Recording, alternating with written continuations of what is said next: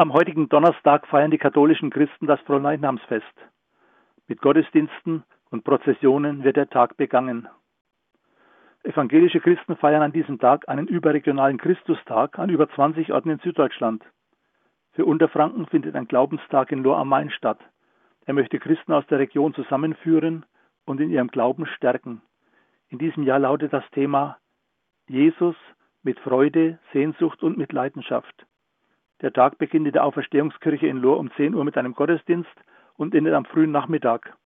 Um 12.15 Uhr spricht der Beauftragte der Vereinigten Evangelisch-Lutherischen Kirche für Mitteldeutschland und Osteuropa, Dr. Carsten Rensing aus Dresden zum Thema Mit Freuden Christsein, auch wenn die Kirche wankt. Vielleicht sehen wir uns in Lohr. Ich würde mich freuen.